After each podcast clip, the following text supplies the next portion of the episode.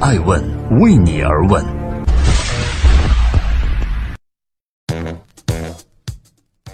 Hello，大家好，二零一八年的六月十四号星期四，爱问人物创新创富，欢迎大家的守候。不是同根生，相煎很是急。今天我们要聊的话题是 BAT 的说散就散。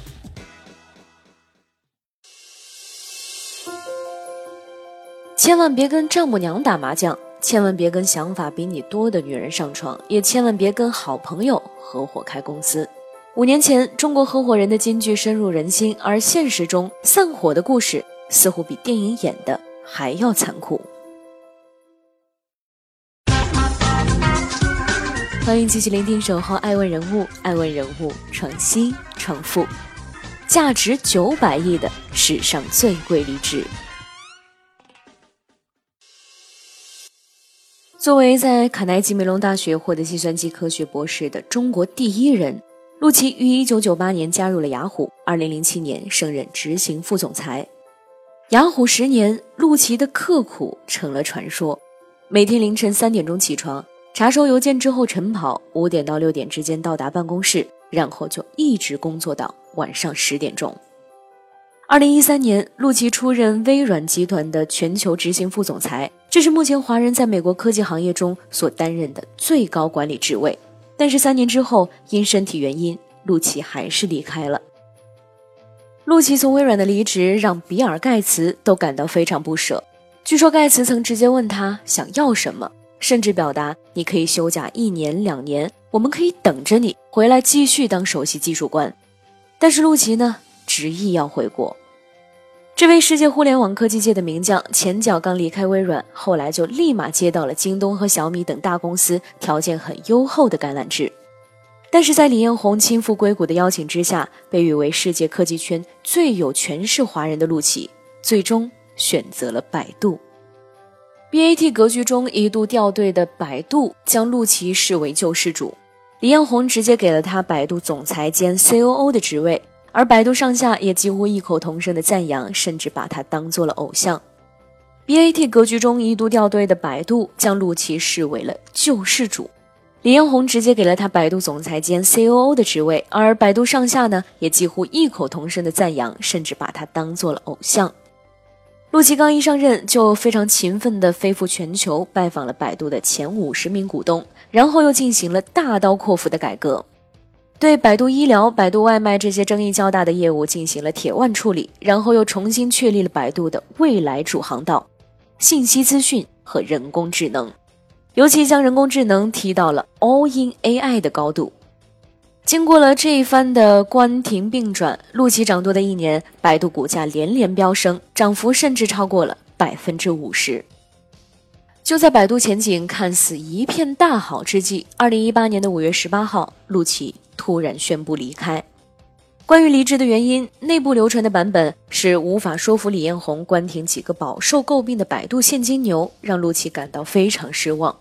小道消息也满天飞，解读为功高盖主、主必诛之的有，猜测内斗的有，八卦 Robin 家里宫斗的也有，还有员工说，确实每次看到其就有莫名的违和感，大概是已经习惯了国内企业的中庸，他身上的光芒刺透了。太多的沉疴。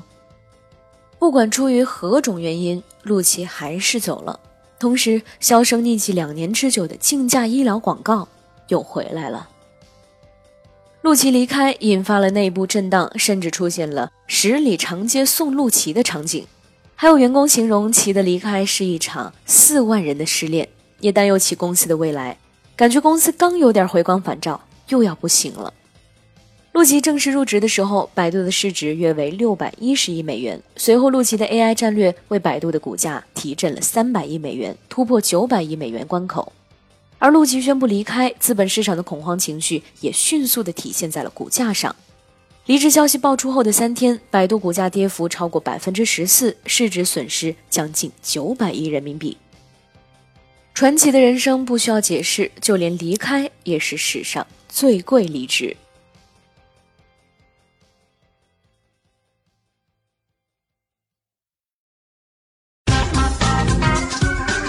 欢迎继续聆听《守候爱问人物》，爱问人物创新创富。开创门派的十八罗汉，如今仅剩全真七子。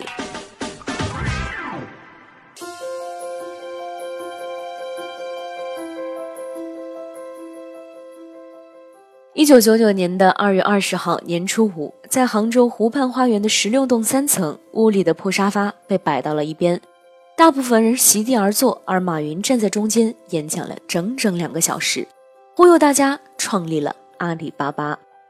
当时在场的十八个人，包括马云、张英、孙彤宇、蔡崇信等人，也就成为了人们后来口中的阿里巴巴十八罗汉。众所周知，马云受武侠小说的影响不小，自诩为风清扬，把最高会议室命名为思过崖。而早期所有的阿里员工呢，也都有一个取自武侠小说的花名。花名为财神的孙彤宇，早在1996年就加盟了马云夫妇创办的中国黄页。随后，他拉上了妻子彭磊一起追随马云夫妇南征北战。2003年的4月，又率领创业团队创办了淘宝网。花名为虚竹的施玉峰，则是一个自学成才的网络高手。在成为阿里的十八罗汉之前，他曾任职于老牌的国家机关中国气象局。施玉峰离开北京的时候，父母是真急了。父母说：“听说浙江的骗子很多。”而施玉峰也只是安慰他们：“我就是去杭州看看。”而十八罗汉中的另一位技术大牛是化名为东协的吴永明。一九九六年，从浙江工业大学计算机系毕业之后，就成为了阿里巴巴的第一代程序员。二零零三年，淘宝启动，他是马云钦点的七员大将之一。二零零四年，支付宝成立，他又成为了支付宝的技术总监。一帮兄弟姐妹在湖畔花园的小黑屋里，每个月拿着五百块钱的工资，跟着马云没日没夜的拼命，终于把阿里推向了互联网时代的至尊宝座。他们用十九年的时间，创造了一个总市值超过五千亿美元的帝国，位列全球第十。然而遗憾的是，当初的十八罗汉已经不剩几个能陪着马云在山顶看风景了。马云曾说，他很喜欢《射雕英雄传》的结尾，成吉思汗问：“你说古今英雄有谁及得上我？”郭靖答道：“大汗武功之盛，古来无人能及。”只是大汗一人威风赫赫，却不知积了多少白骨，流了多少孤儿寡妇泪。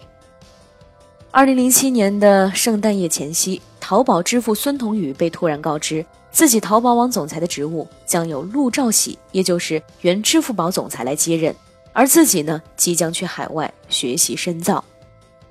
一切都太过突然，孙彤宇也没有感受到任何的预兆。据说那一天，孙彤宇当着许多淘宝员工的面嚎啕大哭。在阿里，马云的工号是一，而孙彤宇是二。外界评价，马云将曾经的阿里二号人物踢出局，太不讲情义。也有传言说是二人对于淘宝网当时的发展有着不可调和的争执，马云选择以大局为重。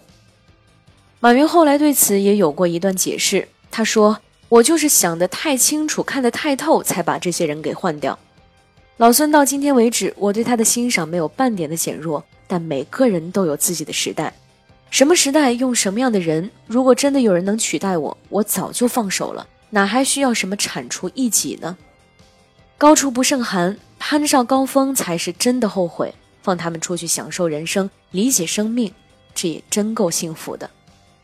到二零零九年，马云更是兵行险招，携十七名创始人集体递交辞呈，辞去了创始人的身份，重新竞聘上岗。马云表示，阿里巴巴已经告别了创始人时代，正式进入合伙人时代。也正是从那一年开始，阿里巴巴的十八罗汉说散就散，后来只有马云、蔡崇信、吴永明、金建行、彭磊、戴珊和蒋方七位进入了象征阿里权力中枢的合伙人名单。而其他的十一位，或出国，或休假，或顶着顾问的头衔，却早已无法插手江湖的血雨腥风。风清扬爱孤独，成吉思汗喜盛世。最初的十八罗汉，如今只剩全真七子。看得懂的是阿里，看不透的是马云。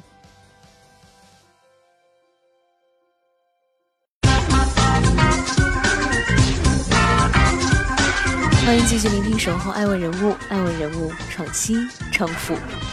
腾讯五虎开天下，已有三虎换山头。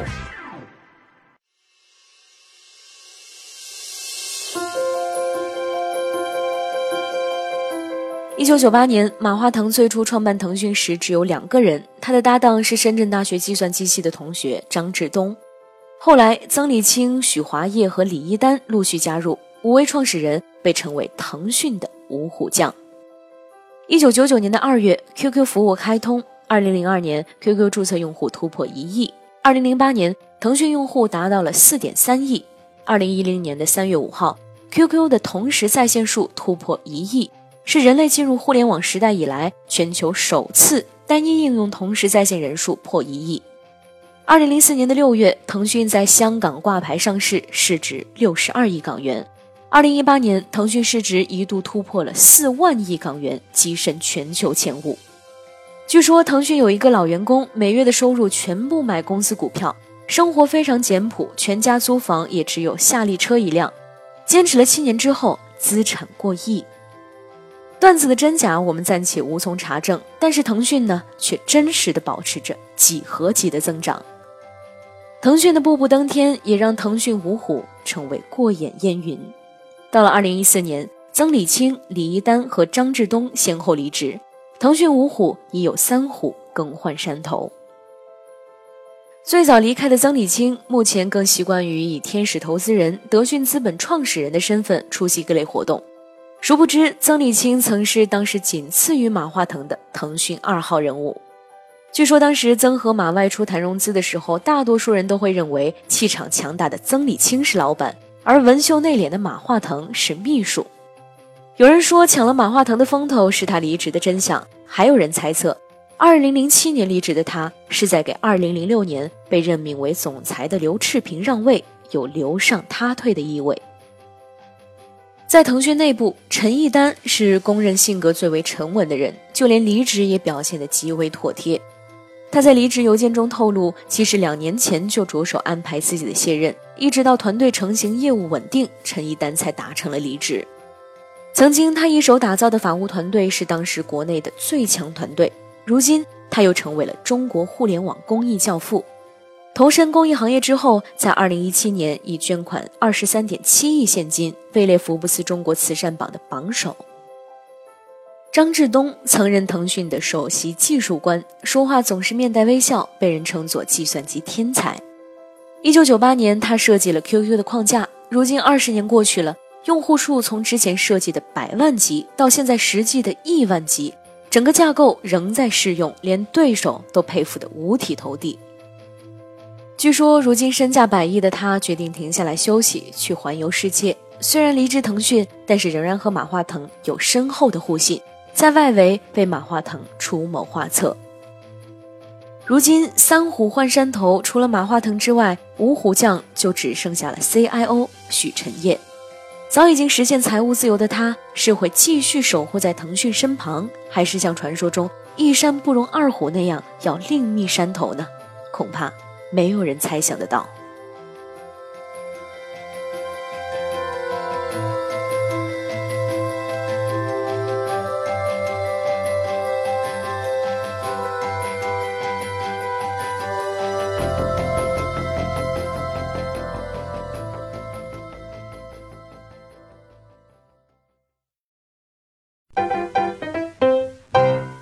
爱问是我们看商业世界最真实的眼睛。